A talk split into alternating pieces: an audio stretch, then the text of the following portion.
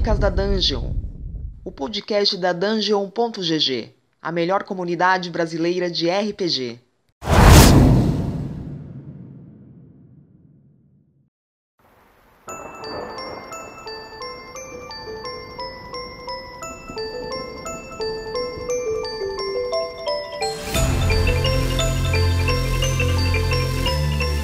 E aí galera, aqui quem fala é o Thales Braga, o mago mais burro do mundo. Nesse primeiro episódio da Academia de Mestres e Aprendizes, abordaremos alguns temas mais básicos e introdutórios do RPG, mas é claro, de fundamental importância, que são o que é Role-Playing Game, como e quem pode jogar, quais os principais formatos disponíveis, por onde começar meu jogo. Então, começando com uma explicação no estilo Wikipedia, RPG ou Role-Playing Game é um jogo de interpretação de personagens em um cenário fictício, é um jogo que exige mais de um jogador e cada um deles é responsável pelas ações de seus próprios personagens.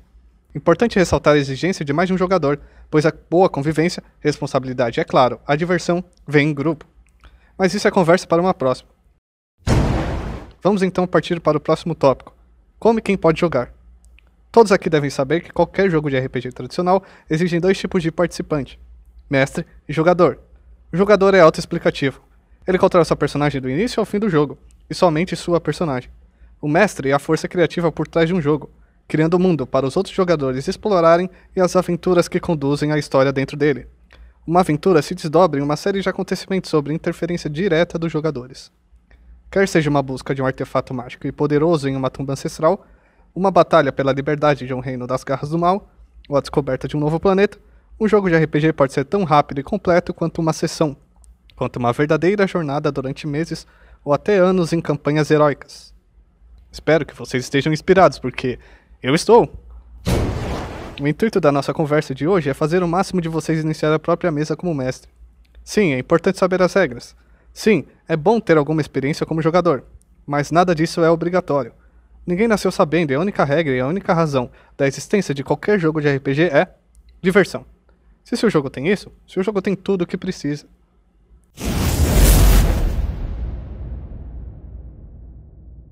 Ok, hora do terceiro tópico.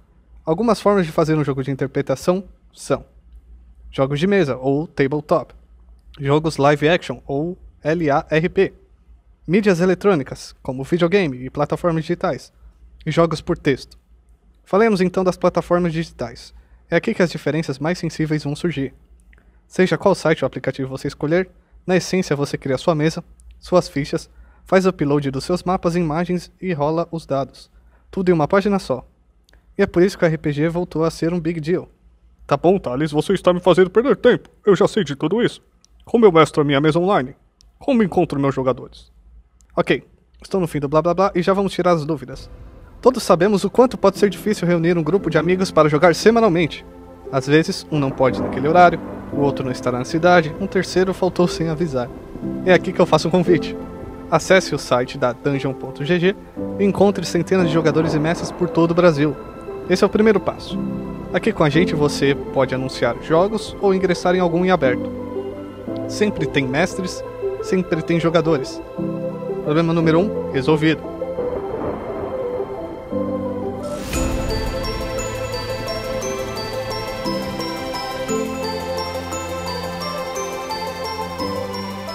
A próxima etapa é escolher que experiência você, como mestre, quer viver e desenvolver em seu jogo. Como assim, Thales? Que abstrato? É, um pouco, admito, mas tem fundamento. Primeiro você se pergunta: o que eu busco? Uma jornada épica? Uma viagem introspectiva?